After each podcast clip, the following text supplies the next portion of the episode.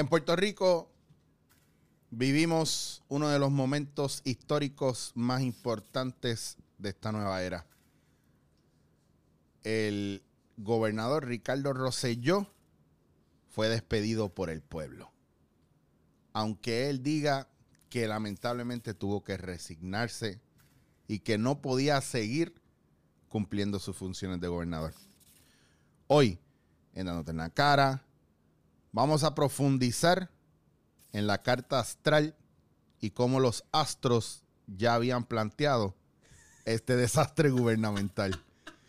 Hoy, Dándote en la Cara, tenemos a mi astrólogo por excelencia, otro escorpión de tres pares, el señor Fernando Raúl Castro Álvarez. Chan, chan, chan. Esto es Dándote en la cara.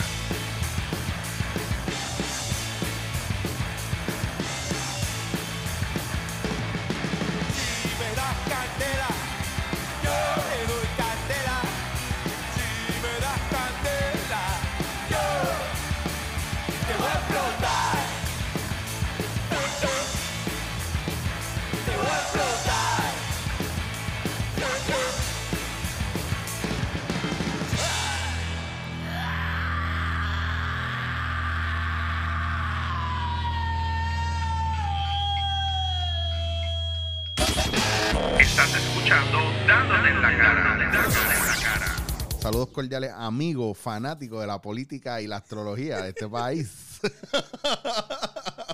Saludos, Eric. Muchas gracias por permitirme estar aquí. Siempre un placer. Eh, Tenemos un hang- hace una hora que llegamos como que ready para grabar y estamos comiendo mierda con cojones. Estamos bebiendo café, eso es lo que comiendo. pasa. Eso es lo que pasa cuando tienes a dos gorditos juntos.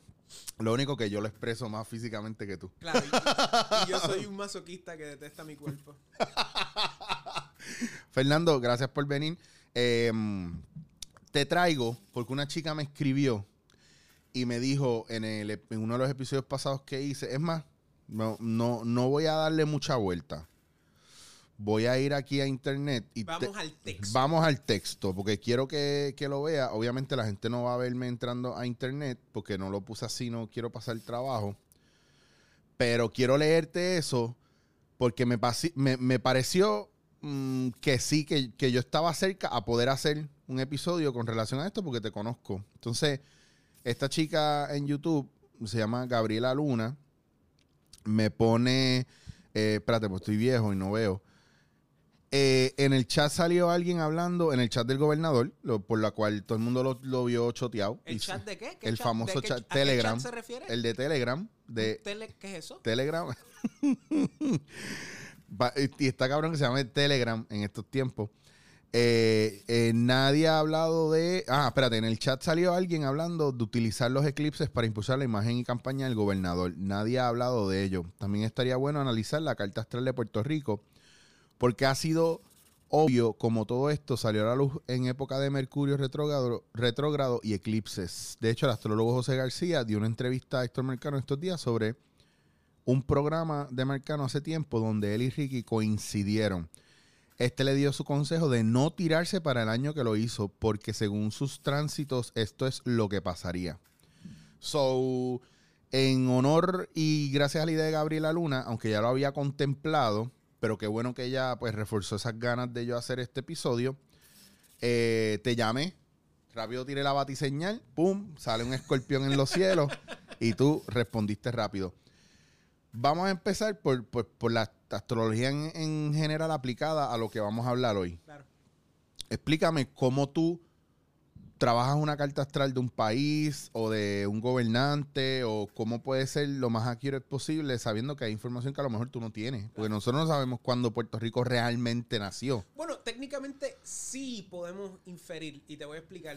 Este, hay diferentes tipos de astrología. Está la astrología natal, que es la que muchas personas conocen, que es la astrología de tu nacimiento, ¿verdad? Que esa es la, la que las personas que están, eh, o sea, que, que conocen de la astrología, pues están mayormente orientadas. La, la idea de que cuando tú naces, pues hay un augurio y ahí tú sabes tu pasado, tu presente y tu futuro y tus pros y tus contras psicológicos, ¿verdad? Pero hay otras astrologías. Claro. Y entre las otras categorías está la astrología mundana, que de hecho es la astrología más antigua, porque la astrología empezó con gente en Mesopotamia viendo los cielos, viendo los astros Y entonces se lo decían al rey, mire rey, este, eh, en este mes va a haber una sequía porque Júpiter está aquí y Saturno está aquí. Y, si- y ya el rey sabía que había sequía. Si no había sequía, pues le cortaban la cabeza a ese sacerdote. Así que hacer astrología en esa época era un poco peligroso. Pero está cabrón porque, porque el, el- que el que no haya data de, de cómo ellos aprendieron esas cosas o de dónde, porque. Eso, eso es otro tema. Eso es o sea, tema. los Vedas te pueden decir algo, pero todavía yo creo que falta historia por montón para uno. Porque tú dices, por ejemplo, te voy a dar un ejemplo básico. ¿A quién se le ocurre que tú con harina y con levadura puedes hacer pan y eso lleva aceite y eso lleva sal y hay que dejarlo tanto tiempo porque se expande? ¿Quién hizo todos esos experimentos? Y al sol de hoy, que se ahora se alteran químicamente todos ellos, que son dañinos para el cuerpo. Entonces, como uno descubrió, quiénes descubrieron y cómo descubrieron todo Seguridad, eso? seguridad, por favor, tenemos a alguien aquí ah, para que lo remuevan inmediatamente. Demasiadas preguntas, demasiadas preguntas. Go, go, go, go, Está go. poniendo el sistema en peligro. O sea, Call 911, call 911. te digo lo de Babilonia porque esas son la, la- la evidencia astrológica más Claro. que tenemos. Pero, por ejemplo, la cuestión védica, hay gente que dice que, que, o sea, hay gente que dice que los Vedas se escribieron en el 4000 antes de Cristo. en el 4000. Pero la cultura védica dicen que tiene 16.000 años. Está aquí. Y entonces está también la cuestión de Atlántida y toda la, la- la cosa esa. Pero más allá de eso, la astrología mundana, desde el- la perspectiva académica, se origina más o menos entre el siglo 7 y 5 antes de Cristo con las, tab- con las, las tabletas babilónicas, porque eso sobrevivió porque eran trozos de lodo que lo habían hecho con, con letras cuneiformes. El punto es que a través de la astrología mundana, tú puedes conocer la astrología de los colectivos y los países. Ok. Ahora bien, ¿cómo tú sabes cuándo nace un país? ¿Verdad? Generalmente uno conoce el nacimiento de un país desde la perspectiva moderna por una revolución o una constitución. Ok, so un, un movimiento sólido histórico puede definir el nacimiento o renacimiento de un país. Correcto, el problema es que si uno estudia la historia de Puerto Rico, te vas a, ver, vas a darte cuenta de que hay problemas. Precisamente porque nunca hemos peleado una revolución exitosa o, o el mero hecho de nuestro pues arreglo pues sociopolítico, ¿verdad? So, prácticamente es bien difícil hacer una carta de Puerto Rico porque de dónde tú te agarras, desde que los españoles llegaron aquí o desde que los americanos invadieron o de- del grito de la... Not! Not strong enough. El, el- el problema real es... Lo que importa es que el nacimiento viene de, de- Tiene que haber un cambio drástico. Correcto. O por lo menos un, un suceso que se oficializa de una manera específica. Este suceso podría ser un rebirth, la situación de, del gobernador. No. No. Tiene que ser algo organizado. Tendrí- Te ok. explico ahora. O sea, otro problema, o sea, según yo tengo entendido, ¿verdad? Y con los astrólogos mayores que yo, con los cuales yo he hablado, o sea, uno de los problemas es, número uno, el- el- la historia sociopolítica de Puerto Rico, específicamente, digamos, la contemporánea, que pues vamos a escoger dos fechas específicas, 1898 y 1952, ¿verdad? Ok. que básicamente la invasión La invasión norteamericana y, y la, la- firma de la Constitución del Estado Libre Asociado de Puerto Rico. Eh, tenemos esas dos fechas, pero ¿cuál escogemos? ¿verdad? Ese, ese es el primer problema. El segundo problema es que nunca se ha hecho, a mi entender, ¿verdad? Un congreso de astrólogos puertorriqueños para realmente sentarse y decidir, mira, vamos a hacer experimentos, vamos a hacer el estudio y vamos a saber cuál es la fecha real de la carta natal de Puerto Rico. Yo conozco astrólogos que han utilizado diferentes fechas a través de los años. Eh, pero en esencia tienes esas dos fechas, ¿verdad? Pero esas dos fechas tienen cuatro posibles al- alternativas. Porque tienes tanto la invasión norteamericana como la constitución de Lela. La invasión americana se concretiza con el Tratado de París y la ratificación subsiguiente en el Congreso americano. Y la Carta Orgánica de, la Constitución se firma en el 52 y se ratifica también en el 52. O sea, tienes cuatro fechas posibles ahí. Y ahí es que uno trabaja. Yo, yo hice investigación histórica, de hecho hice un blog en mi canal y sales tú en ese, en ese mismo blog. Ah, tú, tú pusiste un clip Ajá, mío. pero al final un cantito para como que pegarlo. Sirve de pegarse. Ujú. Ajá. Yo fui a la Fundación Luis Muñoz Marín y hice la investigación y, y saqué una hora eh, basada en la ratificación de Lela. Y yo utilizo la carta de Puerto Rico como si fuera la carta de la ratificación del Estado Libre Asociado que se hizo el 25 de julio de 1952 a las 11 de la mañana al frente de las escalinatas del Capitolio. Y esa es la carta que yo utilizo para estudiar la cuestión de Puerto Rico. Claro, esta carta eh, va a estar estrictamente, bueno, no estrictamente, pero estrechamente relacionada al desarrollo de la constitución del Estado Libre Asociado y ese tipo de cosas. Que más que una carta astral de un país, es básicamente basada en una postura o en una... En la carta orgánica, En la, ok, el que, que determina el ley y orden del país, punto. ok. Hay otros astrólogos que utilizan fechas del 1898, específicamente el Tratado de París, que concretiza la relación americana-puertorriqueña a través del, del traspaso de, del- de la- de Puerto Rico, de España a, a Estados Unidos, Claro. con el Tratado de París. Porque, pero de ahí, porque de ahí nace una nación totalmente nueva en ese aspecto, cambia la cultura bastante. Correcto. Ok.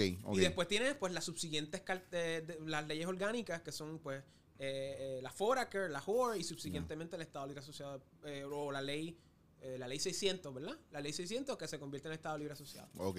Y, y el Estado Libre Asociado básicamente rige eh, eh, el Estado de Derecho en Puerto Rico. Y si te has dado cuenta, en las últimas dos semanas, la palabra constitución y, y también la cuestión de, de quién va a sustituir al gobernador ha estado muy Sí, eh, está- presente en, el- en la discusión. Está muy en boga. Y, y- y- exactamente.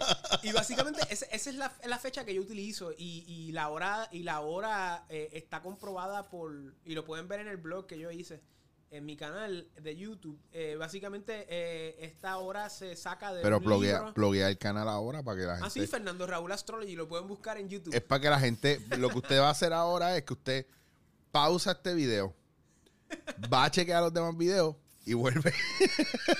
La- el problema es que mi canal tiene sobre 300 videos y, y Yo me- contando, pero es que yo me puse a ver el tuyo, el de Ricky, eh, Ah. a nivel... O sea, es bien técnico. Eh, eh, Había cosas que...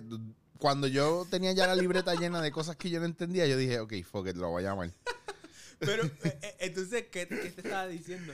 Este, que- Estamos acabando con lo de Puerto Rico, la constitución, y como el tema está bien en boga ahora, en estos días, porque la constitución, y partiendo de la constitución, hay un peso bastante fuerte en, en el trabajo que tú estás haciendo con la carta, pues era idóneo trabajar la carta partiendo de la constitución. Correcto. Y esa hora de las 11 de la mañana eh, la obtuve de un reportaje que hicieron en el periódico El Mundo.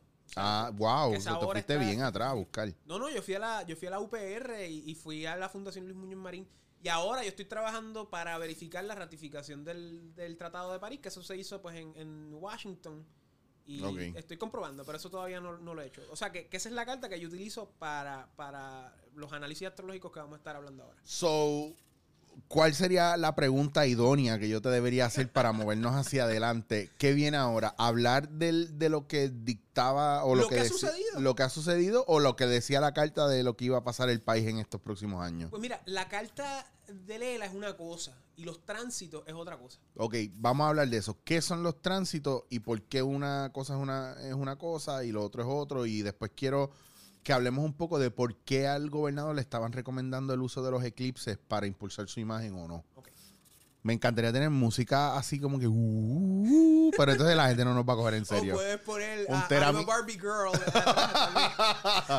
bueno, eso está genial, Fernando. Vamos a una pausa. Luego de la pausa venimos con Fernando. Oye, más cosas espectaculares aquí en este programa de radio pones- espectacular. Y, y pones la cámara así. Esos son los, los tiros de, de No te duermas, Y, Canal 2. y- y mujeres bailando. Canal 2, ¿verdad?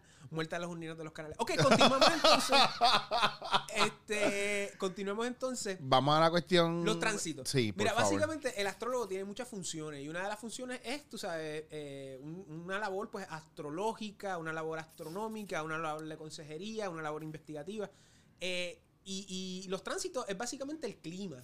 Como un meteorólogo te dice el clima de la tormenta que va a venir o del polvo del Sahara, el astrólogo te dice el clima astrológico a través de los movimientos de los planetas desde un punto de vista geocéntrico. ¿verdad? De que, por ejemplo, eh, Saturno ahora mismo está en Capricornio tropical. Júpiter ahora mismo está en Sagitario tropical. Pero para entender, o sea, pero el por, o sea, tú me dices eso, pero claro, es- eh, ahí está la- el posicionamiento, pero ¿qué significa cada Claro, uno ahí? Cada vez que un planeta ingresa en un signo, cambian las cosas.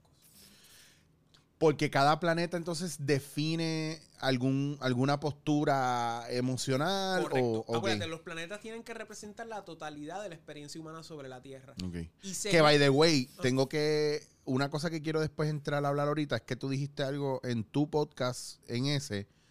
expli- explicaste algo a la gente que yo llevo tiempo que lo digo porque es mi creencia espiritual y es que nosotros somos espíritu viviendo la experiencia del cuerpo. Claro.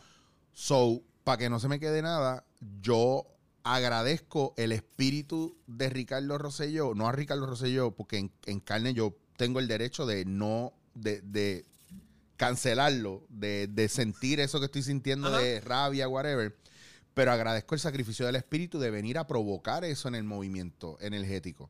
E- ese es mi viaje, que mucha gente no lo entiende y dice, ah, ¿cómo tú le vas a agradecer a Rosselló? No, no estás entendiendo es el espíritu que viene a vivir la experiencia de, ok, pues yo voy a hacer estas cosas y este es el plan divino, a lo mejor en plan de conciencia colectiva, para que este pueblo crezca a través, estos espíritus crezcan a través de ese tipo de revolución, Y si llevas de ese despertar. Y si llevas esa, idea más para allá, o sea, las implicaciones espirituales de la experiencia que ese hombre ha tenido en las últimas semanas, eh, eh, tiene una trascendencia significativa porque, número uno, tú sabes, hay que perdonar a los hombres, ¿verdad? Y eso es parte muy importante de, de nuestros De valores nuestro- como claro. puertorriqueños y, como, y de nuestra tradición, ¿verdad? Eh, haya hecho lo que haya hecho, hay que perdonar, ¿verdad? Claro, uno tiene que atenuarse a las consecuencias de sus Claro. acciones. Y, y la otra cosa es que desde un punto de vista cristiano, ¿verdad? Que es nuestra tradición, o sea, eh, él, él tuvo la oportunidad de salvar su alma a través del martirio, ¿verdad? De, de una experiencia Bueno, eh, sí, mal, prácticamente sí. difícil, eh, pero todo puede pues, renunciar, ¿verdad? Y, y nada, eh, lo importante es aprender de esta experiencia, no cometer los mismos errores y lo más importante, o sea, no pecar de lo mismo que criticamos en otros, ¿verdad? De, de no ahora... eh, Pero hay ambigüedades ahí. Hay ambigüedades porque sabemos que las razones por las que el gobernador le quedó pillado en ese chat eh, es bien cabrón porque todos nos vemos reflejados porque todos hacemos eso en los chats. Punto. No hay break. O sea, no hay break. Y era lo que estábamos hablando ahorita de, de mira cómo nos triviamos la gordura de, de Jennifer González. Jennifer González, pero entonces ahora somos frágiles con el hecho del gordito este, pero los otros días me entrevistaron en radio y me tripearon por gordo. Claro, y, y- ¿Me y- entiendes? O y- sea, es y como- ejemplos así, o sea, por ejemplo, se ríen de un chiste charro de la muerte de Gallizá, pero cuando se murió Rafael Hernández Colón, los chistes eran horribles y cuando se muera Carlos Romero Barceló van a ser más horribles todavía. Claro. Calle 13 le puede decir hijo de la gran puta a Fortuño, pero no puede utilizar la palabra puta para referirse a una funcionaria de Nueva York. O sea, la doble moral, pues aquí pues estamos entrando a un terreno que pues se utiliza la doble moral para impulsar agendas ideológicas. Pero eh, ese es el viaje, que también está la cuestión, por ejemplo, de, política, ¿eh? de a quién tú, eh, cómo el público le da permiso a quién, o sea, por qué él puede decirlo y yo no puedo decirlo. Correcto. Que, ah, no, pues él puede decirlo porque él es él. Claro. No me estás diciendo por bueno, qué. se, se utiliza la, la excusa del contexto, pero eh, no es una excusa válida porque sencillamente lo que está mal está mal, punto. Pero la realidad es que lo que hizo el gobernador tampoco está tan lejos de lo que nosotros somos realmente, porque nosotros en el este país gobernador somos... lo pues, eligió el pueblo y el gobernante es reflejo del pueblo ya directamente. está. Ok, seguimos porque no quiero, porque después esté dándote en la cara, se puede, nos van a odiar mucho, pero no, a mí no importa. A mí no me importa. A mí no me Acuérdate, importa. Los haters son meramente admiradores sumamente confundidos. Síguelo. Pues Nos- entonces, nos, a nos través quedamos de- los tránsitos. A través de los tránsitos, nosotros vamos a experimentar ciertos, eh, ciertas experiencias, ¿verdad? Porque cuando un planeta entra en un signo, cambia su energía. Si los planetas son los aspectos conscientes de Dios, los signos son los aspectos inconscientes de Dios. Y hay signos donde los planetas le gusta estar y hay signos donde los planetas no le gusta estar. Y según la posición del signo donde esté el planeta en referencia a la carta nadal, pues va a tener unos efectos específicos. Y hay un montón de variaciones dentro de esos tránsitos. Y esos tránsitos van a afectar tanto a ti y a mí como a todos de una manera homogénea, pero con resultados heterogéneos. ¿ok? Es, es- es complicado porque te estoy básicamente explicando cómo los tránsitos nos afectan a todos a la misma vez, pero de maneras diferentes, dependiendo de un montón de variables que nos vamos a tocar Mm. aquí. Entonces los tránsitos determinan muchas cosas en la vida de uno, pero en la astrología mundana es más intensamente eh, pronunciado precisamente porque los tránsitos específicamente de los planetas lentos van a tener eh, un efecto significativo. Y lo importante de todo esto es que todo lo que ha ocurrido con Rosselló, con los arrestos de Julia Kelleher y la filtración de, eh, del chat, ocurrieron en un ciclo de lunación que, by the way, termina mañana. Estamos grabando esto hoy. ¿Puedo decir la fecha, verdad? Sí, sí, sí, Estamos grabando 30 de julio, pero el ciclo de lunación al cual me refiero termina mañana. ¿Ok? ¿Qué es un ciclo de lunación? Un ciclo de lunación es luna nueva a luna nueva. Luna nueva, luna llena, luna nueva. Básicamente de la luna oscura a la próxima luna oscura. Y todo esto ocurrió en un ciclo de lunación con eclipse. Wow, so. O sea, eh, hay, hay varios elementos ahí que influyen bien, cabrón. Bien interesante, bien interesante. De hecho, yo hago en mi, en mi canal este eh, análisis de luna llena con, con una astróloga también de aquí de Calle que se llama Kiara Lee, eh, de Kiara Sterer, lo pueden buscar en, en internet. Y nosotros analizamos las lunas. Y esta luna llena que se dio el 16 de julio fue de las lunas más intensas, que fue el martes antes de la, de la, de la marcha grande en, en Viejo San Juan, la primera. Pero lo que quería mencionar era que este, este ciclo de lunación se da en eclipse y se da con unos eclipses bien cargados. Y entonces yo hice aquí la cronología. Por ejemplo, la, la lunación, la luna nueva a la cual me refiero, ocurrió el 2 de julio. ¿Ok? Y la luna llena con eclipse ocurrió el 16 de julio, el día antes de la marcha del Viejo San Juan. Y la luna nueva en Leo, que va a ocurrir el 31 de julio. Y ese es el ciclo de lo que sería el ciclo de lunación que compone un mes lunar. ¿Ok? Ok. Y entonces tú ves aquí, el 2 de julio hubo un eclipse solar que se dio en Argentina. No se vio aquí, pero los eclipses solares eh, ocurren por lo menos dos eclipses solares al año.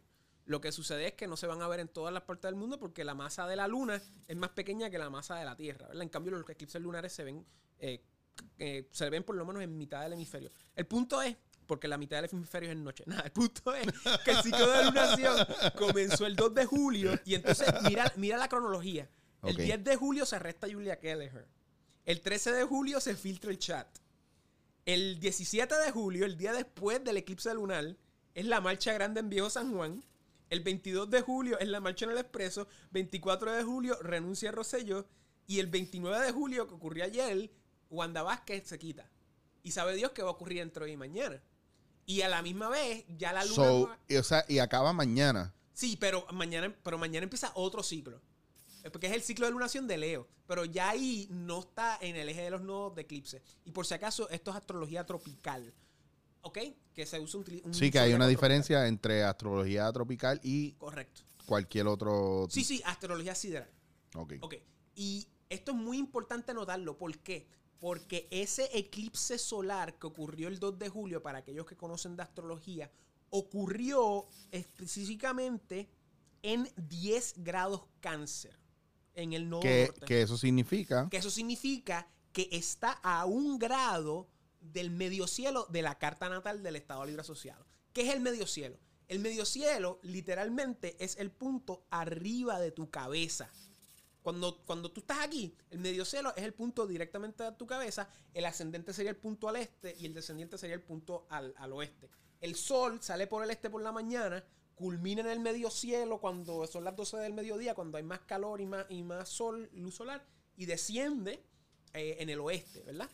Y ese punto es muy importante porque la casa 10 o el medio cielo representa el punto de más poder en una carta astral porque es el punto que tú tienes que levantar la cabeza y mirar hacia arriba. Esa es la casa que representa el poder, el estatus, la carrera. ¿ok? Y en una carta natal de astrología mundana de un país representa el gobierno. Wow. ¿Ok? Y es bien interesante notar que ese eclipse que ocurrió el 2 de julio ocurrió a un grado, que eso es súper cerca del medio cielo. Y suceden todas estas cosas. ¿Ok? Y, y esto tenemos que tenerlo en, en cuenta porque los eclipses marcan ciclos de 18 años más o menos.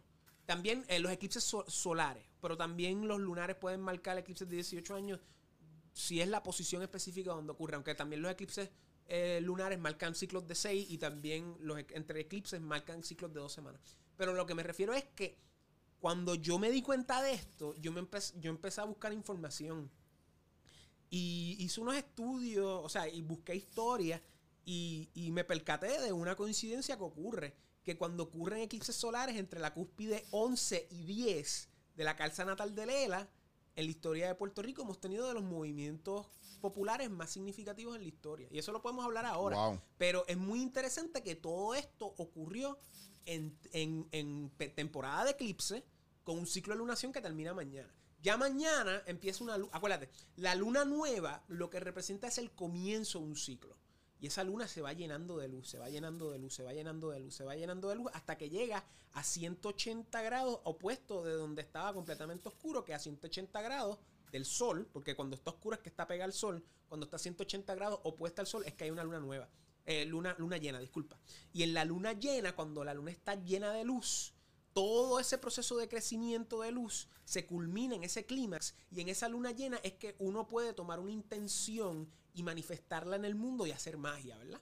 Y ahí es que y uno hace Por eso es que la gente espera la luna llena para recargar sus piedras, Correcto. para pedir deseos. Correcto. pa- ok. Y entonces tú haces esa magia dependiendo de dónde está la luna, qué representa la luna en donde está ahora, en relación a dónde cae ese signo y esa casa en tu carta natal.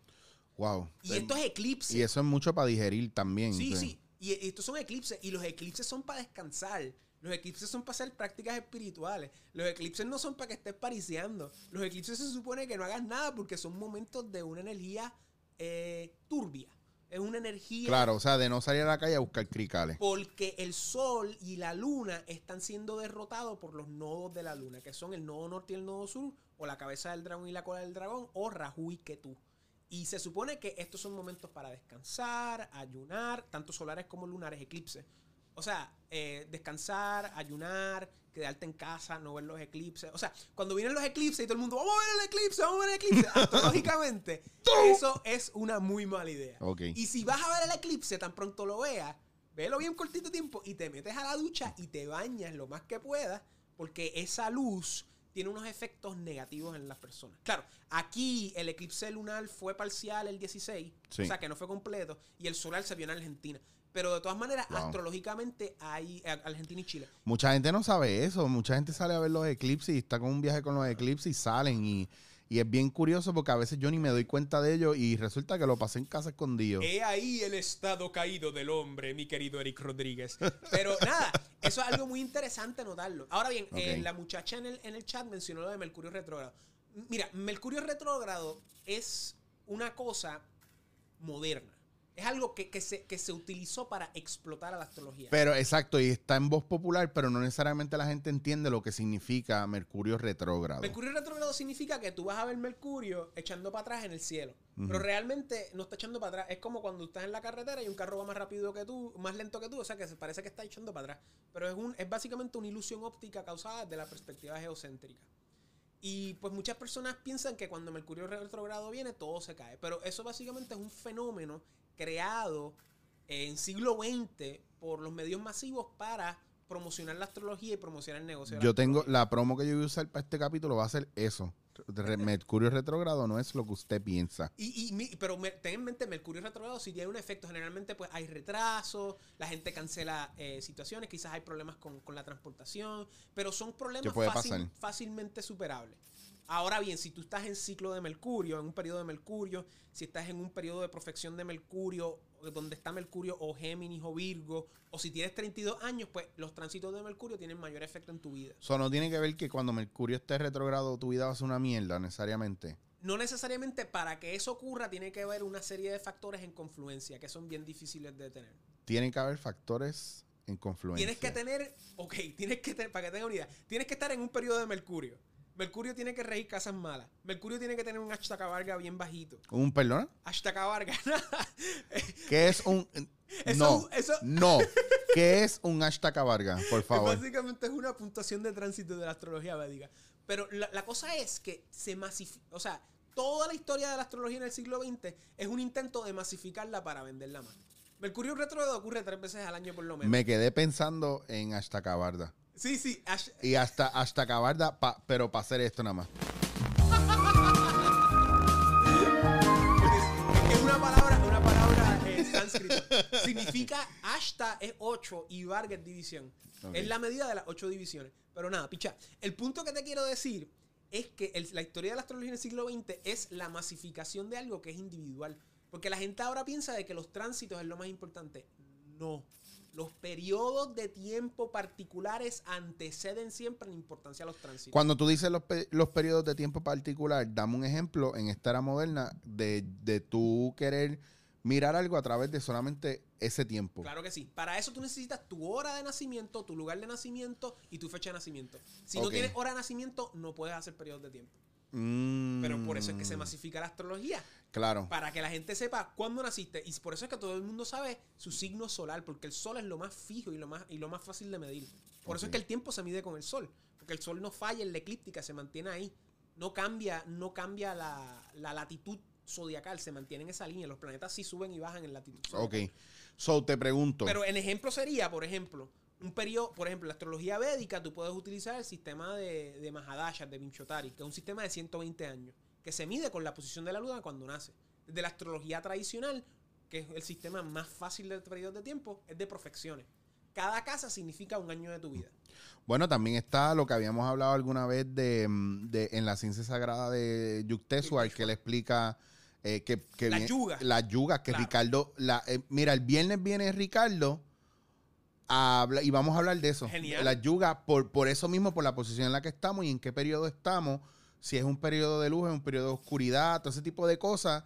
Y eso para complementar este mismo. El problema de las yugas es precisamente el problema que tenemos en la astrología nata- eh, mundana. ¿Cuándo empezó el sistema? O sea, muchos gurúes Sí. de la India pelean en relación a eso. Hay gente que te va a decir que estamos en Kali Yuga, otras personas te van a decir Claro. que estamos en Dwapara Yuga. Y sabe Dios si hay otras teorías.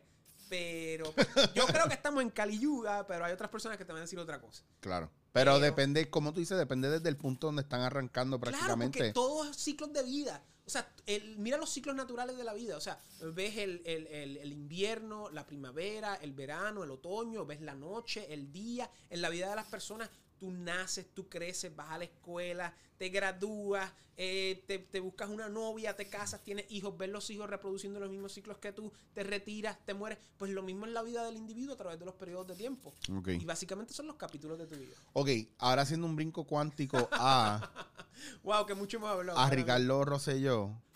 Lo que te quería mencionar también de los siglos. Ah, para que la gente tenga en mente lo que estamos hablando.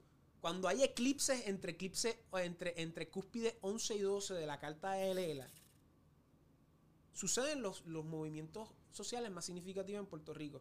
Estamos ahora en el ciclo de 2018-2019.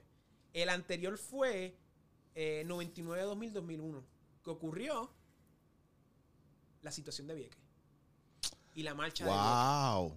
O sea, Guau, y, tú ves sí. ahí, los eclipses en esa época fueron el 1 de julio del 2000 y el 31 de julio del 2000 y también hubo uno lunar muy, muy específico el 5 de febrero del 2000 y uno anterior el 11 de agosto del 1999. El de febrero fue un eclipse lunar. Pero aquí tú ves la cronología. O sea, el 19 de abril del 99 se muere David Sanes. El 21 de febrero es la marcha grande de Vieques en el Expreso. El 4 de mayo del 2000 es, es básicamente la se evacúan eh, se evacúan los campamentos que tenía Rubén Berrío, esta gente en la playa, y el 10 de marzo del 2001 se anuncia que la Marina se va y se acabó ese ciclo. Y anterior a eso, el ciclo anterior a ese, fue del 81-82, que fue la Wow. huelga de la Yupi, La huelga de la Yupi. que básicamente Importante. fue la, la primera huelga, y también fue el retorno de Saturno de la carta de Lela. Y es bien interesante porque el retorno de Saturno es básicamente el primer retorno de Saturno. Eh, el retorno de Saturno es cuando Saturno regresa a la posición cuando tú naciste, que es a los 30, cada 30 años, 29, 30 años. Y Saturno rige en la carta de Lela, la casa 5 y la casa 4 desde una perspectiva tropical. Y la casa 5 es la casa de los estudios.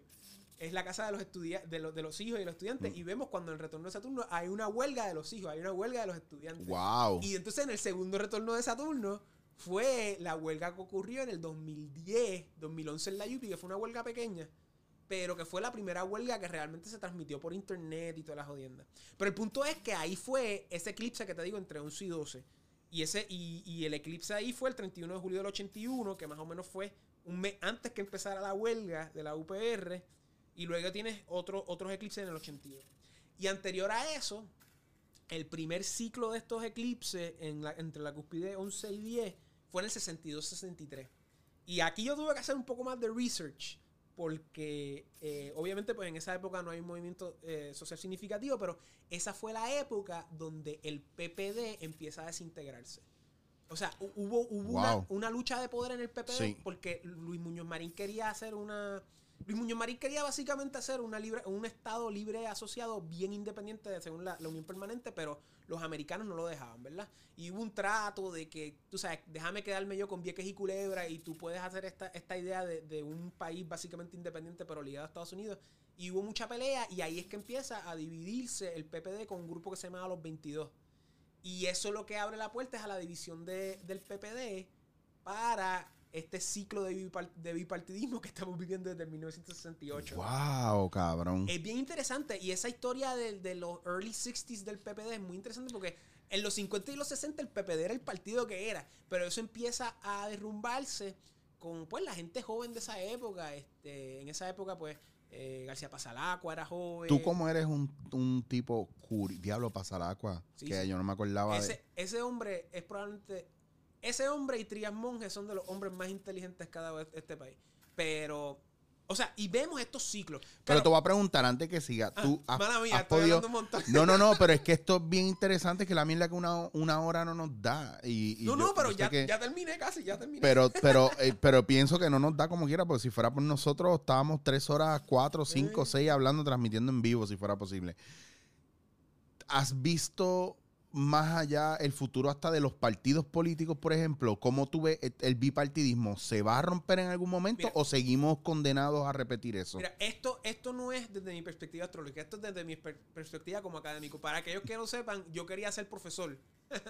Y- Todavía, todavía te y queda tiempo. No me gustó el mundo académico y piché y después estudié Derecho y tampoco me gustó y piché y después me dediqué a estudiar astrología. Pero el punto es, eh, mientras, mientras trabajaba de- en la industria de, de servicio, para, para que sepan, este- esto va a ser mi análisis mío desde, mi- desde mi- mis estudios académicos en, en compaginación con las cuestiones astrológicas. Primero la cuestión política. Puerto Rico está cambiando ahora mismo de paradigma político. Ok. Hay un libro muy bueno que creo que fue, el, eh, se me olvida el nombre, el José- Hashtag los José-. José Rivera Arroyo, algo así era. Él era director del departamento de historia en la Inter, en uno de los recintos de la Inter, creo que era ese recinto metro. Pero el punto es que él escribe un libro que se llama Rebeldes al Poder, que él te habla de la transición política que ocurre en los 60. En los 60 el PPD se vuelve centro, el PNP se radicaliza porque ya era bastante conservador, pero se radicaliza con la idea del Estado, de la estadidad jíbara, la idea de que podemos hablar español y ser, y ser este, un Estado, y el independentismo se radicaliza también. Y ese fue el último cambio generacional que ocurrió en la política puertorriqueña, y eso crea el sistema bipartita en el cual estamos hoy en día, y que, by the way, es el responsable de la deuda de Puerto Rico, es el responsable del estatus, eh, de la crisis que hay en Puerto Rico. El bipartidismo. El bipartidismo. Porque lo que sucede es que estábamos eligiendo por décadas a abogados que no saben nada de, de economía, que no sabían inve- invertir correctamente el dinero del país, que no sabían diversificar el portafolio y lo que hicieron fue que crearon una burocracia y cada cuatrenio era más grande y más grande y vamos a darle más trabajo y vamos a darle más pan a la gente a tal punto que le estás pagando con crédito. Hello, pues claro que nos vamos a endeudar. Claro. Esto no es culpa de Ricky ni no, esto es culpa del mismo pueblo que se come esa idea del bipartidismo. El punto es que ese paradigma político empieza a cambiar en los 2000, pero se tranca. Y llevamos trancados en ese cambio desde el 2000. Por eso es que el del 2000 para acá tenemos cinco gobernadores que ninguno revalida. Por eso del 2000 para acá estamos viendo estos fenómenos de estos partidos emergentes. PPR, PPT, MUS, eh, Lúgaro, Sidre. Y a la misma vez tenemos la Junta de Control Fiscal, que ojalá fuera lo que se suponía que iba a ser, pero sigue siendo otra mierda más, porque está compuesta de puertorriqueños corruptos, igual que los partidos. No Claro. completamente, pero algunos sí. Entonces, tiene esta crisis eh, de paradigma. Es un paradigma que no ha logrado cambiar. ¿Y por qué no ha logrado cambiar? Porque, que es el paradigma del, del bipartidismo PNP-PPD. Porque no ha logrado cambiar porque los baby boomers no se han muerto. Porque la gente está viviendo más. Porque la economía está Yo, jodida. yo digo, yo pienso que, que hay que agradecer mucho a la generación que no cree en Dios ni en la política.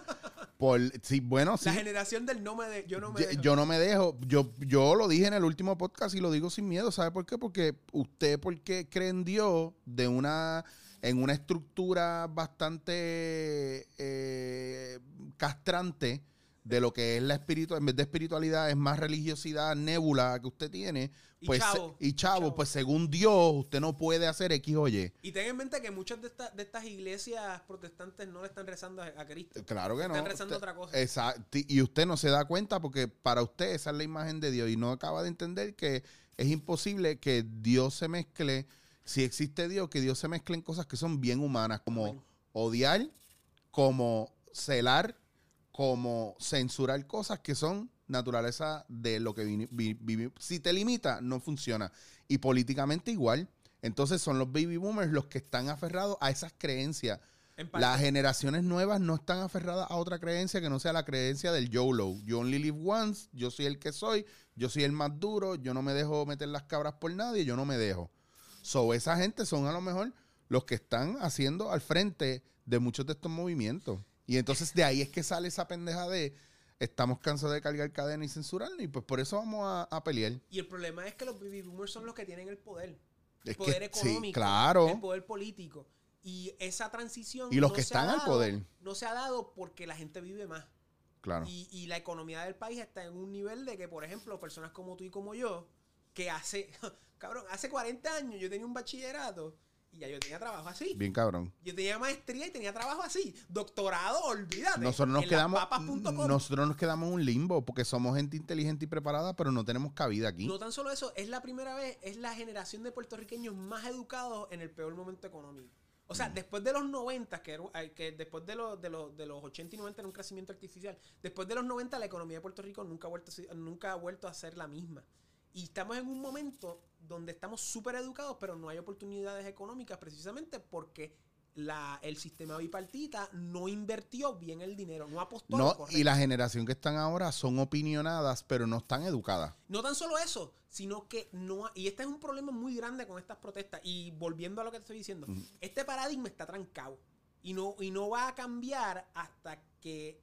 Yo, yo diría como dentro de 15 o 20 años cuando mi generación tome el poder. ¿verdad? Capicú. Ahora, ahora tú ves la generación X tomando el poder. De hecho, a mí, yo me emocioné mucho cuando ganó Ricky. Porque yo decía, wow, este chamaco representa una nueva generación que nunca ha estado en el poder. Pero pff, resulta ser exactamente la misma mierda. Pero resulta, pero claro, aparte de la asesoría que debía tener y de, de dónde viene criado, también resulta que es otro chamaco que dice yo puedo, yo puedo, yo puedo, yo puedo, yo puedo, cuando realmente no podía.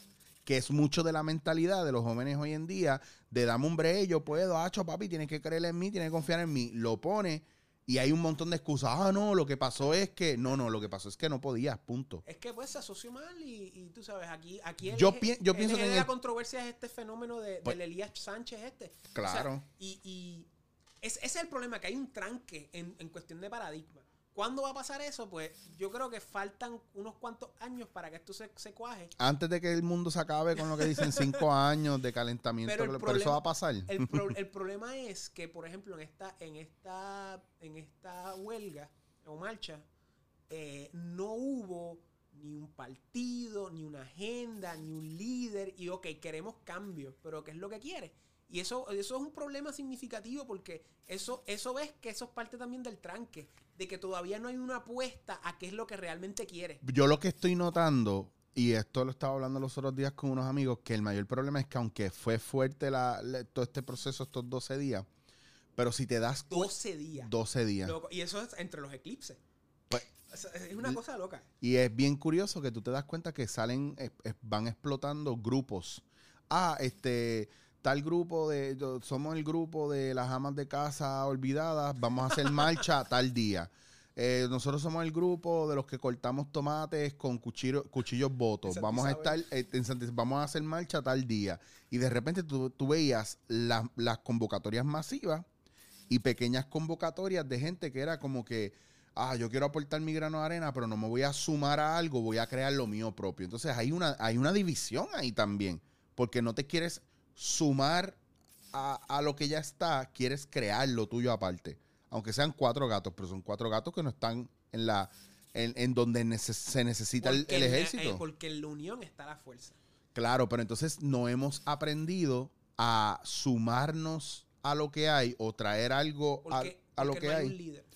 Ese es el viaje. Hay una cuestión un poco, yo no sé si llamarlo, no, no es una cuestión anarquista, es una cuestión desorganizada. Es que no hay un líder. Porque tuviste Ray Charlie que convocó tres, ese, un tipo un líder. Ese, ese tipo era un líder. Que lo quieran o no lo ese fue- quieran. y ese fue el fenómeno más interesante de toda esta situación. Claro. Para mí lo de Eso- Ray Charlie. Esos eso son Rohirrim, son cabrón. Esos son los caballeros de Rohan llegando a Helm's Deep. Fenómeno, gente que ni siquiera está en el, en el, en el, en el debate político de, pues, de, de cierto, de cierto grupo en Puerto Rico. Eso para mí es lo más So impresionante. que Fren es Gandalf, porque que Fren lo fue a buscar a los caballeros de Rohan Y, y llegó de repente con, los jinetes de Rohan. mano. Sí, Mano, cabrón. Eso de, la- de las motoras. Porque, porque no, incluso los artistas llamaron la atención, pero no tanto como ese fenómeno. Claro. Y, y sacaron, ya, ya, tienen, ya sacaron un sencillo, ya, ya están anunciando su gira. O sea, más allá de eso, o sea, lo que la gente tiene que, que darse cuenta es que esa transición política está trancada. Y lo vemos por las diferentes apuestas de los diferentes eh, partidos emergentes. PPR, PPT, MUS. El, el fenómeno de Victoria Ciudadana es muy interesante porque lo que tú, tú ves en, Victor, en Victoria Ciudadana, hasta cierto punto, en mi opinión histórica, es un renacer de lo que era el Partido Unión de principios de siglo. Es básicamente volviendo a un partido que ya existió hace 100 años y que se dividió. Nada, no vamos a hablar del Partido Unión porque si no vamos a estar aquí hablando de historia. nadie importa. Pero el Partido Unión básicamente era un partido de alianza que era como que autonomía, independencia, pero llegó un momento que dopearon la independencia, se crea el Partido Nacionalista, se crean, empieza, empiezan a crearse los movimientos independentistas y se crea esa línea por un lado, y entonces el Partido Unión se vuelve el Partido Liberal y el Partido Liberal eventualmente se convierte en el Partido PPD y ves cómo esas dos líneas van bajando por el siglo XX hasta que ahora el PPD está básicamente destruido, desarticulado, sin ningún tipo de liderazgo desde la última elección. O sea, ese partido está ausente. Y entonces ves cómo eh, lo- los autonomistas y los estadolibristas, eh, los que quieren una libre asociación, disculpa, se están juntando con esta izquierda eh, desarticulada, siempre dividida, y están creando Unión Ciudadana nuevamente. Y entonces tienes un partido hegemónico, que es el PNP, que está podrido y que dice defender la estadidad, pero la realidad es que el PNP es el peor enemigo de la estadidad. Y esta elección, y esta elección la, tenían, la, tenían, la tenían ya y la cagaron. Ahora vemos que, en mi opinión, lo que representa todo esto, resumiendo todo lo que he dicho, es o el clímax del final de este paradigma del bipartidismo o el comienzo del final del, del- del paradigma del bipartidismo. Y volviendo a la astrología, mano, eh, según algunos estudios que ya han hecho otros astrólogos, como por ejemplo José García, que Eh, mencionaron eso te iba a preguntar, que claro. José García es el padre de la astrología en Puerto Rico ahora mismo y hasta Duro. cierto punto un pionero de la astrología védica en Hispanoamérica. Él eh, en sus charlas ha hablado de que eh, a- en, en el pasado se hicieron unos- unas conferencias de política y de astrología. Y según él, supuestamente la situación, y otros astrólogos, según él, la situación política en Puerto Rico y económica empieza a mejorar para el 2025. Mm, pero vamos por ahí. Vamos por ahí. Y entonces, según este ciclo de los, de los ah, eclipses que te estaba mencionando, el próximo eclipse significativo va a ser el 2037-2038. O sea que aquí estoy tirando una predicción para dentro de 20 años, que dentro eh, para el 2037-2038, específicamente verano, 2037-2038, yo diría más 2038, puede que suceda otra situación, no sé cuál va a ser, pero alguna situación que ocasione algún movimiento social. Ahora, fechas importantes próximas, tenemos que apuntar a, enero 2021, que ese es el comienzo de, de la gran conjunción, de la gran conjunción, que es cuando Júpiter y Neptuno se unen y este año cambian de triplicidad y eso ocurre cada 200 años. Nada. El punto es que 2021 es una fecha muy importante de cambio y también hay otras predicciones en relación a, a Estados Unidos que también, que eventualmente voy a hablar de eso, pero Nos van a dar la independencia no by creo, default. No creo. no van creo, a seguir explotándonos. No creo. Yo van creo, a tratarnos mejor. yo creo que Habla ser- claro. yo nos van a destruir. yo- no, no, yo creo que, que, vamos a estar básicamente eh, En eh, la bajo misma. el mismo arreglo un arreglo mejorado. Pero me- mejora la economía del país, mejora Yo no sé. el poder adquisitivo yo de la no gente. Sé, yo no sé. Hay gente que dice 2025, pero eso son, eso soy yo citando a personas. Yo realmente no sé. Pero O no lo ves. Todo O lo que viste algo negativo que no quieres todo hablar lo de que eso. sube tiene que bajar. Y ahora mismo en la astrología mundana hay unos ciclos de Saturno y Plutón. Que cuando Saturno está creciente en relación a Plutón, la economía eh, mejora. Cuando Saturno está, está eh, menguante en relación a Plutón, la economía se echaba. ¿En, qué, ¿En dónde estamos Y nosotros? ahora está empezando ese ciclo económico con Trump. ¿De escogotadera o de No, crecimiento? de crecimiento económico. Ok. ¿A- le- ¿Se la has tirado a Trump o todavía?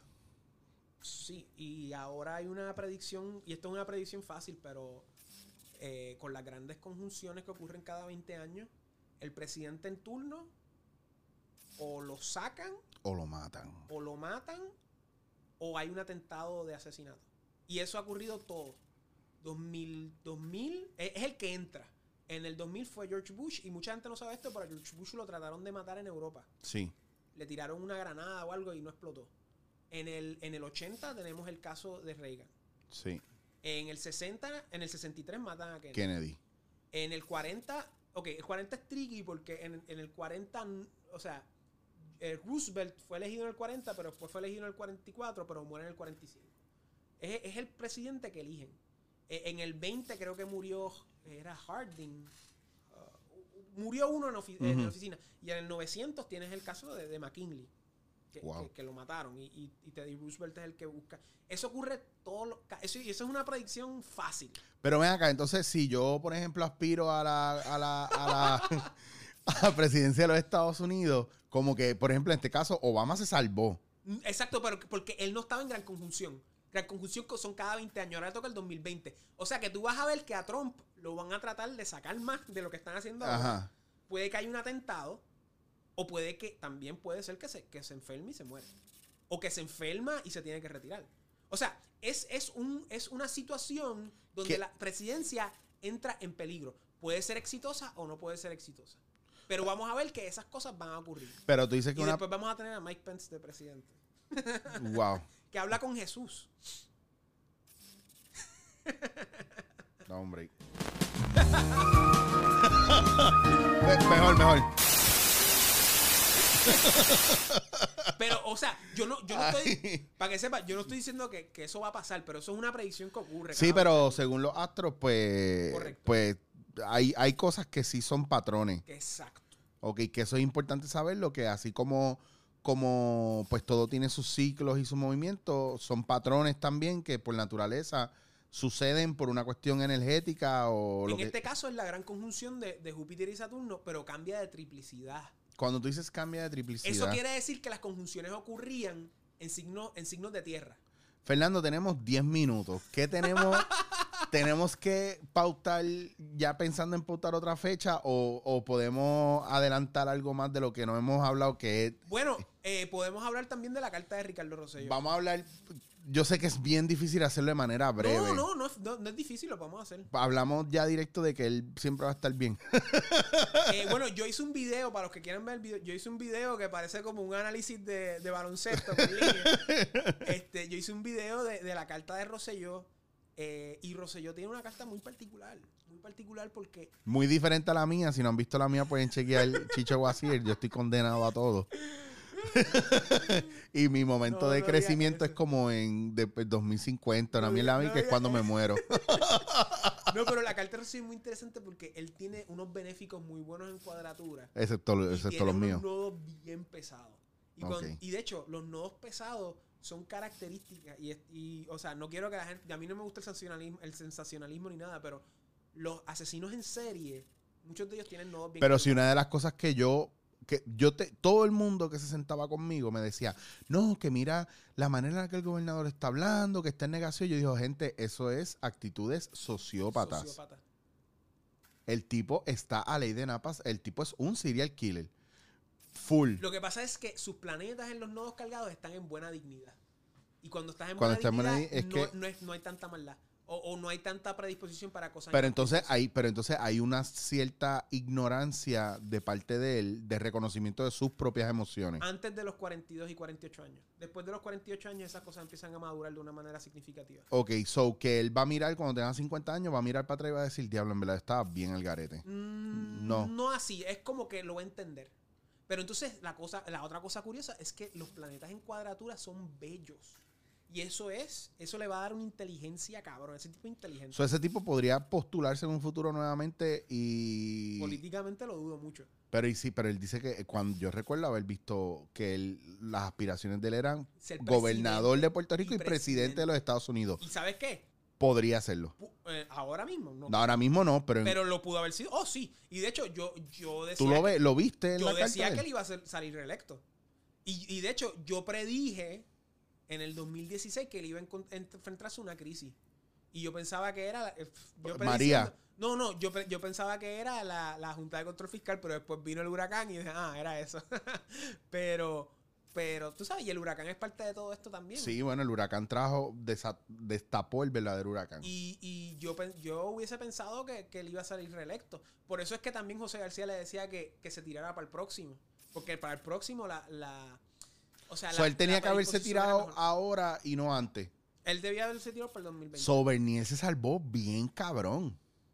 el destino es el destino. Hay que llamar a Bernier. Yo tengo que decirle a Bernier, qué bueno, cabrón, que no saliste electo. Porque mira el peo o el tostón Mano, que te y hubiera no tan tocado. solo eso, es que Si hubiera, pero te pregunto, se tiró en el momento más difícil del Puerto Rico. pero, es- pero eso no lo sabía él. Claro. Pero, o sea, si Bernier se hubiera tirado, ¿hubiera sido más o menos la misma situación? No creo, no creo, no creo, no creo. Pero eso es. Porque yo te- estamos, hipotetizando Sí, aquí. pero, no yo te, pero te estoy preguntando porque hay una cuestión de estructura dentro de, de lo que es que no importa quién caiga ahí, eso va a pasar, versus sí, según la persona que caiga, es que va a suceder lo que Es va a que son suceder. las dos cosas a la misma vez. Ok, Pues eso era todo. es destino y libre albedrío. Ok, Ok, hay gente que te dice que el libre albedrío es abso- absoluto, hay gente que te dice que el destino es absoluto. Yo creo que es una mezcla de los dos. claro. Yo El estoy, destino- yo estoy en esa el misma destino línea. son las cartas de Yu-Gi-Oh! Y eh, el libre albedrío es como tú juegas Como las tú la cartas de Yu-Gi-Oh! juegas. Para los que no entienden Yu-Gi-Oh! puede ser también Pokémon para esa época. O, o póker para los adictos a casinos. Pero. Eh, Como tú, como tú distribuyes las cartas que tú tienes. No necesariamente lo que te sale. Lo que te sale está. Por ejemplo, yo juego Monopolio con Elena, pero el de cartas. Y ella dice que es que yo tengo suerte. Y le digo, no, es que yo sé usar mis cartas. Porque yo soy estratega. A diferencia del sistema bipartita a través de la historia en Puerto Rico. Pero otra cosa muy interesante es que la carta de Rosselló es inversa a la de Lela. O sea, ¿Qué el significa eso? ascendente de Lela es el descendiente de Rosselló y el ascendente de Rosselló es el descendiente de Lela. O sea, que, que es como que Están encontrados. tú- están eh, como si fuera un reflejo de un espejo. Ok. ¿Ok? Y entonces tú ves cómo el destino de Lela y el destino de Rosselló se mezclan con estos tránsitos. Porque ahora mismo hay unos tránsitos. Yo estábamos hablando de los eclipses, pero lo que no mencionamos eran que eclipses pesados, porque ahora mismo en Capricornio Tropical está ocurriendo una conjunción que ocurre como cada mil años. Que es básicamente el nodo sur, Plutón y Saturno. Y eso está ocurriendo en la casa 4 de Lela y en la casa 10 de Rosselló. La casa 4 de Lela es básicamente el pueblo, la cultura. Es como que el, el- mundo eh, eh, cultural puertorriqueño. Y la casa 10 de Rosselló es la carrera, es la profesión. Y ves cómo la carrera y la profesión de este hombre está estrechamente ligada ahora mismo con la cultura y el pueblo del país. Wow. Es bien interesante. So, cuando Y- te dicen ligada es que uno, uno influye sobre el otro de alguna manera hardcoreosa. cayeron, las cosas cayeron y se manifestaron de la manera que se tenían que manifestar. Wow. So, el- Son los accidentes cósmicos de la vida. aún así, el futuro de Rosselló, fuera de lo que es el trabajo, a nivel personal, es prominente.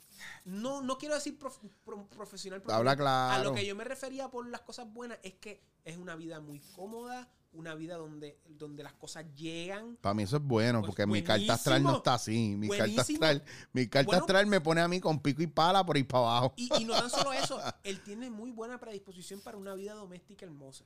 Y lo puedes ver, tiene dos hijos hermosos y tiene un matrimonio bello. Y yo creo que él va a tener otro hijo después del 2021. O sea, este... eh, Bueno, tiempo van a tener. Sí, Espérate, espérate. Pero, él tiene, él tiene una carta, una, una acuérdate, las cuadraturas son la casa 1, 4, 7 y 10, que son las, cartas, las casas más potentes. Y esos planetas están bellos. Pero en el eje de 6 y 12 están los nodos y están todos los maléficos. ¿Y para el país también se ve así o, o en, en plan Mano. constitucional? Mano, el, el- es que para predecir para el país está... No, no, no, pre- no, no predicción, maybe proyección. Proyección, como te dije, yo te puedo decir que 2037-2038 puede que haya otro movimiento dentro de 20 años. Puede que haya otro movimiento este, significativo. Aquí nunca han tratado de matar a nadie de los de los líderes, porque a veces me sorprende si esto, si esta situación se hubiera citado en Bueno, trataron de, los nacionalistas trataron de matar una vez a un gobernador colonial, pero era americano. Pero. Ah, pues el problema son los, los que están en ciclos de cada 20 años atentados, son los americanos. Ah, ¿no? no, no, no, sí, sí, no, no. Esa predicción que te dije aplica únicamente a los presidentes norteamericanos. Únicamente. So, so, la silla de la presidencia americana está maldita prácticamente cada 20 años. Mm, eh, yo no diría maldita, pero es, algo que ocurre y es algo que otros astrólogos ya. Esto no soy yo inventándomelo, esto, esto es algo que alguien puede buscar. en Esto internet. podría ayudar a, a los próximos candidatos a decidir si se van a postular o no. Sí, lo que pasa es que no creen en esas cosas.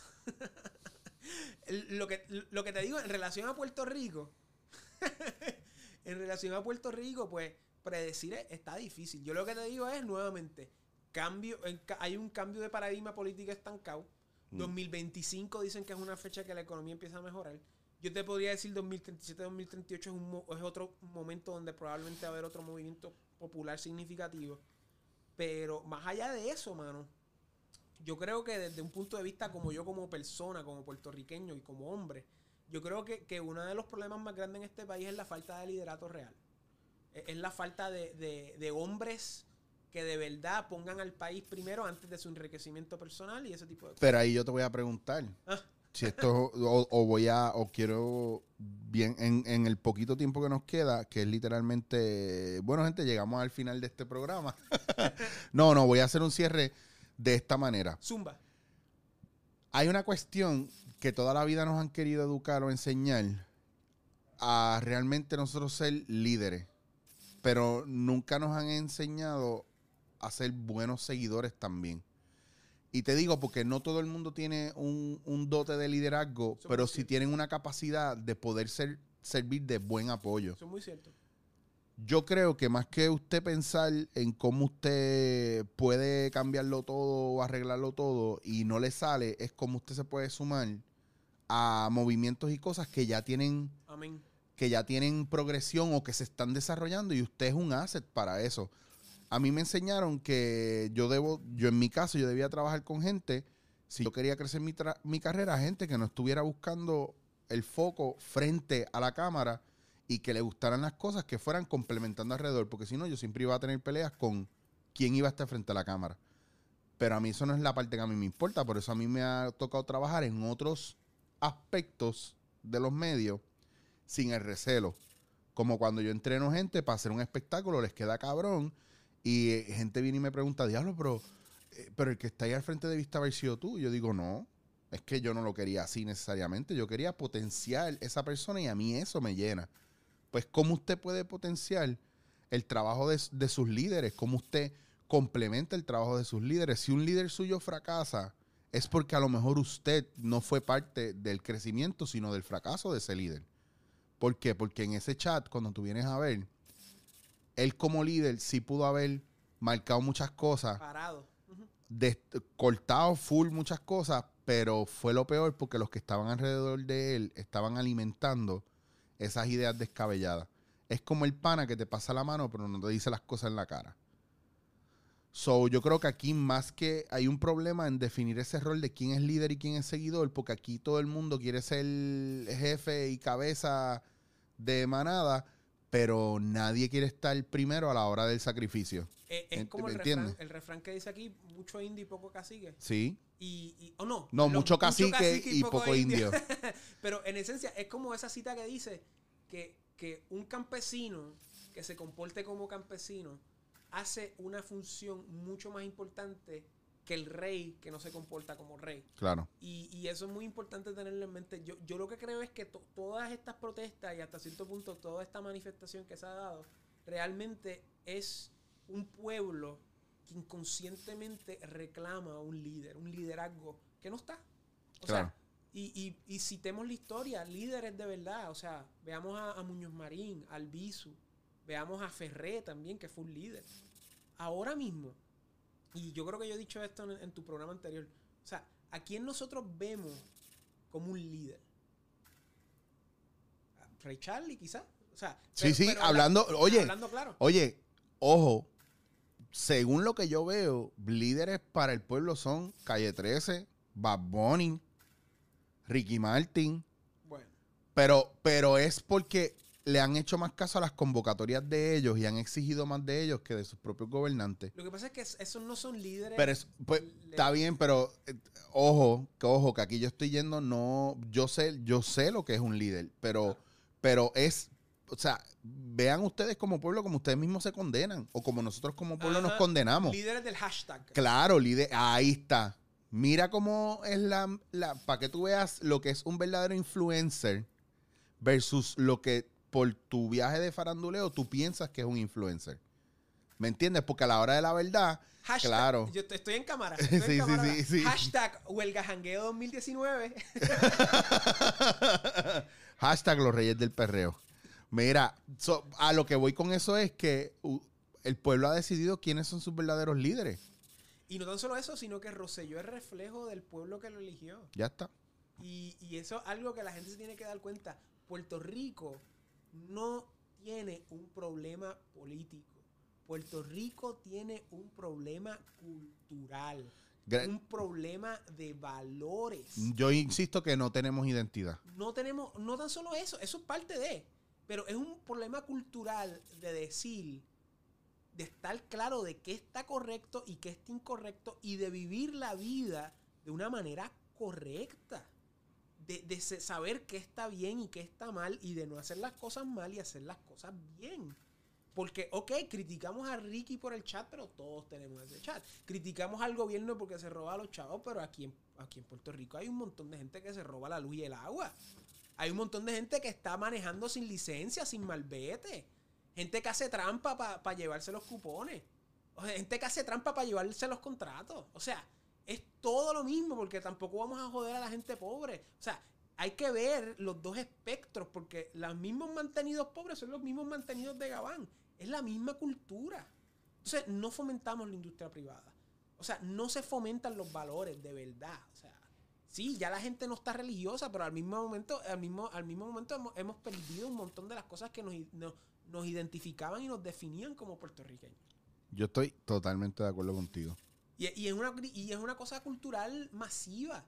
Porque ahora tenemos estos movimientos que no tienen líderes, no tienen agenda, no tienen partido, no tienen grupo, no tienen nada. Lo que querían era, era un hashtag, Ricky renuncia. Y ya, y ya renunció. ¿Y, ahora qué? Ganamos. ¿Y ahora qué? Y también las implicaciones morales de por qué lo sacamos. Que, by the way, eh, tengo eh, mi post anterior es, eh, ok, Ricky renunció, ahora qué hacemos. Sobre eso mismo. Sobre la demanda que se le hace a los artistas de lo que supuestamente los artistas tienen que hacer y tienen que ser, lo cual yo cancelo totalmente. Son para hacer arte, ya. Yo expliqué, mano, yo expliqué eso mismo, pero no voy a entrar en detalle porque no quiero meter entonces, media hora de algo que ya está criticando hecho. a la gente que no habló a favor de la... Mira, loco. Get ¿Qué- a qué es esto? Señor oficial, disculpe, es que yo pienso que, que no, no, no tenía que aportar nada. O sea, dejen a la gente en paz. ¿Qué es esto? ¿Qué es esto? ¿El intermedia de repente? Sí, no fui- eh, mira, una chamaca que puso en estos días una foto de un chamaco y una chamaca besándose ahí pasionalmente y pone, estos podríamos ser tú y yo, pero no fuiste a la huelga. Porque estaba trabajando. o, o la que fuera, en 12 días yo, casi todo el mundo fue a algo, ¿me entiendes? O sea, Y las huelgas son muy enriquecedoras desde un punto de vista personal. Especialmente si eres joven. Y te lo digo yo, que mi mamá me estaba llevando a huelga desde yo tengo 11, 10 años. ¿Tú, tú ves la marcha de Vieques y yo estoy al frente con una gorra azul clarita. Literalmente yo estoy al frente. yo voy a buscar fotos de Eh, eso. tienes que buscarlo, yo estoy al frente. Yo porque tenía- porque yo- tú eres, tú, tú tienes una cara bastante Sí, distintiva. sí, va a ser un chamaco, un cabrón. chamaco con una, un chamaco hincho con una. Ay, pero, ¿qué te iba a decir? Mano, o sea, eh, eh, más allá de, de lo que te mencioné, que esta, que esta manifestación significa o el clímax del final del sistema bipartita como lo conocemos, o el comienzo del final, hay que estar muy claro de qué queremos como país. Claro. Y, y la realidad es que yo veo mucho disgusto, yo veo mucho. Yo veo mucho. eh, pues mucho interés en querer hacer las cosas diferentes, pero aún no entiendo. No, no, no veo algo coordinado, algo concreto, algo coherente, un grupo, un sistema. Que eso puede pasar, ideas. eso puede pasar de aquí a seis años. Esto va, eso va a pasar de aquí a 10 años o un poquito más. Porque ya tú lo ves, tú lo ves, o sea, tú ves 2008, tienes el PPR, Vamos por ahí entonces. 2012 ves PPT, ves el MUS, o sea, ahora viste a Lúgaro, viste a Sidre, ahora vamos a ver a Victoria Comunista, digo, Victoria Ciudadana, este, vas a ver lo- los diferentes, quizás se tira Sidre, o sea, vemos que, que hay algo, hay, hay- pero Something's está happening, pero todavía está. está estancado. Y esto es algo político, esto no tiene que ver con astrología, esto es algo yo con mis estudios y mi conocimiento personal. Pero todavía no hay algo coordinado porque todavía no hay una figura que tú digas, wow, ese tipo es un líder. O esa tipa es un líder. Fernando, ¿dónde puede ver la gente más de ti, por favor? Da, ay, pluguea, pluguea que nos vamos. Ok, vamos a pluguear. Eh, para que sepan, yo estoy en básicamente en todas las plataformas. Me pueden buscar como Fernando Raúl Astrology en, en YouTube. Estoy, tengo un Instagram privado que es más como mi vida personal. Estoy en Twitter bajo Fer Raúl Astrology. eh, y también estoy en Facebook. Y pueden visitar mi website, fernandoraulastrology.com, donde pueden bajar su reporte astrológico personalizado y conocer todas mis consultas astrológicas. Importantísimo. A los, a los boricuas yo les doy precio especial. Me pueden escribir eh, por redes sociales y coordinamos una cita. Y a la misma vez este, acabo de crear un grupo que se llama la AAP, que es la Alianza de Astrólogos Puertorriqueños. Y vamos a tener nuestra primera actividad en noviembre, Dios mediante. Y estamos creando un grupo para fomentar el intercambio y la educación astrológica en Puerto Rico entre personas que sean aficionados a la ciencia y el arte de la astrología. Mira para allá, no sabía que Pueden buscarlo en ese. Instagram y en Facebook. Bello. AAP o la Alianza de Astrólogos Puertorriqueños. Y eventualmente, en un futuro muy lejano, me gustaría que eso se convirtiera en una escuela astrológica en Puerto Hubiera Rico. estado cabrón que dijeran, en un futuro no muy lejano, me encantaría ser gobernador de Puerto Rico. No puedo, no puedo, porque es que yo, yo no como mierda. Ese es mi problema. Eh, Es que, mira, papi, ese, ¿sabes por el problema? Guachafita impunidad. Guachafita Sí, impunidad. sí. Vas a una huelga, están borrachos, están fumando pasto, están bailando. Entonces, la gente hace lo que critica el gobernador. Mira, si tú peleas guachafita impunidad con guachafita impunidad, vas a tener guachafita impunidad. Aquí lo que necesitas es castigo y disciplina. Sabes que la única razón por la que está pasando lo que está pasando, como te, te iba a decir ahorita, es que si esto fuera eh, Colombia en los 70, eh, Argentina, Chile, que rodaban las cabezas y habían castigos severos, los gobernadores, lo- lo- lo- las personas que estuvieran en el poder lo pensarían dos veces antes de hacer las milas que hacen. Porque Pero nos- nosotros somos un pueblo noble. hay leyes, pero no hay quien las ejecute. Ese Aquí, es el gran problema. Puerto Rico, yo creo que es de los países con más leyes tipificadas en el mundo. Lo que pasa es que pff, Y, y leyes inservibles también. ley inservible. Pero no, esto es- lo bueno es que esto es un pueblo noble. Eso sí. Y nosotros nunca hemos peleado una guerra, nunca hemos peleado un proceso civil. Claro, nos han mandado a Pero pelear no, exacto, pero no están en guerras de otros. Pero nosotros, creo que las únicas guerras que hemos peleado entre nosotros fue San Germán contra San Juan en el siglo XVI. O sea, este, Vamos a ver la guerra San Germán contra- pero esto es un pueblo noble y esto es un pueblo muy creativo y eso se ha manifestado en la... Papi, en- las guerras más cabrones cuando viene el baloncesto superior nacional, papo. Yo creo que iba a decir las guerras más grandes entre caseríos. sí, esas son las... Son- Porque. Esa es la gente que pelea de verdad. That's. Esa es la gente que se mata. E- En vez de matar por el país, se matan por chavos y por cosas. No entremos ahí. Pero no entremos ahí. Lo que quería decir es que este julio del 19, este verano del 19, a, a pasará a la historia como, como un momento muy interesante eh, de una manifestación pacífica, porque nadie murió. No. Nadie murió ni nadie se tiró un tiro. Pues tiraron bolas de, de- balas de goma. Pero sabes que lo que viene siempre, obviamente, Pero no del... murió nadie. Claro. Y yo estuve en una actividad hace poco hablando con extranjeros y todos estaban asombrados de- del baile, de la creatividad y de que no había violencia significativa. Bien cabrón. De eso después tenemos que hablar también, pero voy resumiendo, voy cerrando. Sí, sí, 11 y vamos 11, 11 y 11. 11 y 11. Ah, Son, mira la- para allá. son las 11 y 11. Está todo a nuestro favor. Así que nada, gente, gracias por, por los que pudieron entender algo. Los que no, hay maneras de Mira, comunicarse mira, con mira, Fern- mira. Esta cosa del arroz y habichuela se tiene que acabar ya. Busque, Esta edúquese. mierda del arroz y habichuela. Mire, si usted no entiende, pasa el trabajo de entender. Porque si estamos a- si nos vamos a dedicar a hablar a un nivel de octavo grado, no vamos para ningún lado. Eso es así. Ahí, ¿Ok? busque, Yo busque. soy porque- bien anti arroz y habichuela. O sea, hay que empezar a hablar con. Con- Y directo. con- o sea, directo, Pa' con ayudar. corrección. Porque o, o te ayudo a elevar tu nivel Claro. o bajo yo al tuyo y no es cool. Claro. No, no, ahí, ya ahí yo tengo que estar de acuerdo. Es parte del, no es una cuestión elitista, es una cuestión de hacerte un favor para que tú mismo te obligues a buscar más. Yo no soy un carajo de astrología, me meto en la página de este leo, aprendo cosas, pero tengo el Google abierto al lado para lo que pueda. Ah, ok, ya entendí. Y también puede ser Eh. que yo no lo explique bien. También, sí. te- Gente, me Chicho Guasir, todas mis redes sociales. eh, y pueden obviamente encontrar esto en anchor.fm o todas las plataformas de eh, podcast, dándote en la cara. Gracias por su sintonía. Gracias a ti por, por invitarme. Eric, No- nos vamos Mira, a volver- Siempre no. un placer y de verdad me encanta venir aquí y yo creo que, pff, loco, cuando tú quieras yo vengo. Nos vamos a volver a ver porque eso es, es compulsorio. Claro, ¿me pagas ahorita por mi presentación? Son 1.200 dólares. Dándote en la cara.